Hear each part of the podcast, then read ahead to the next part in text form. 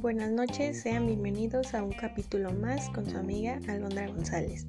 El día de hoy hablaremos sobre una aplicación web llamada Scratch.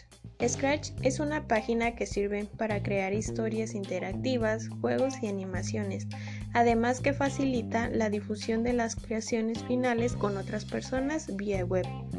Es tanto una aplicación que podemos descargar a nuestro ordenador, ya que es una aplicación web que podemos ejecutar desde nuestro ordenador. Al entrar a la aplicación por primera vez te da la opción de crear tu cuenta para tener una mejor experiencia.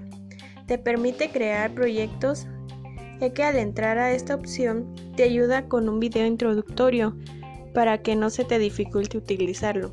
Podemos insertar animales, números, el abecedario, personas, etc.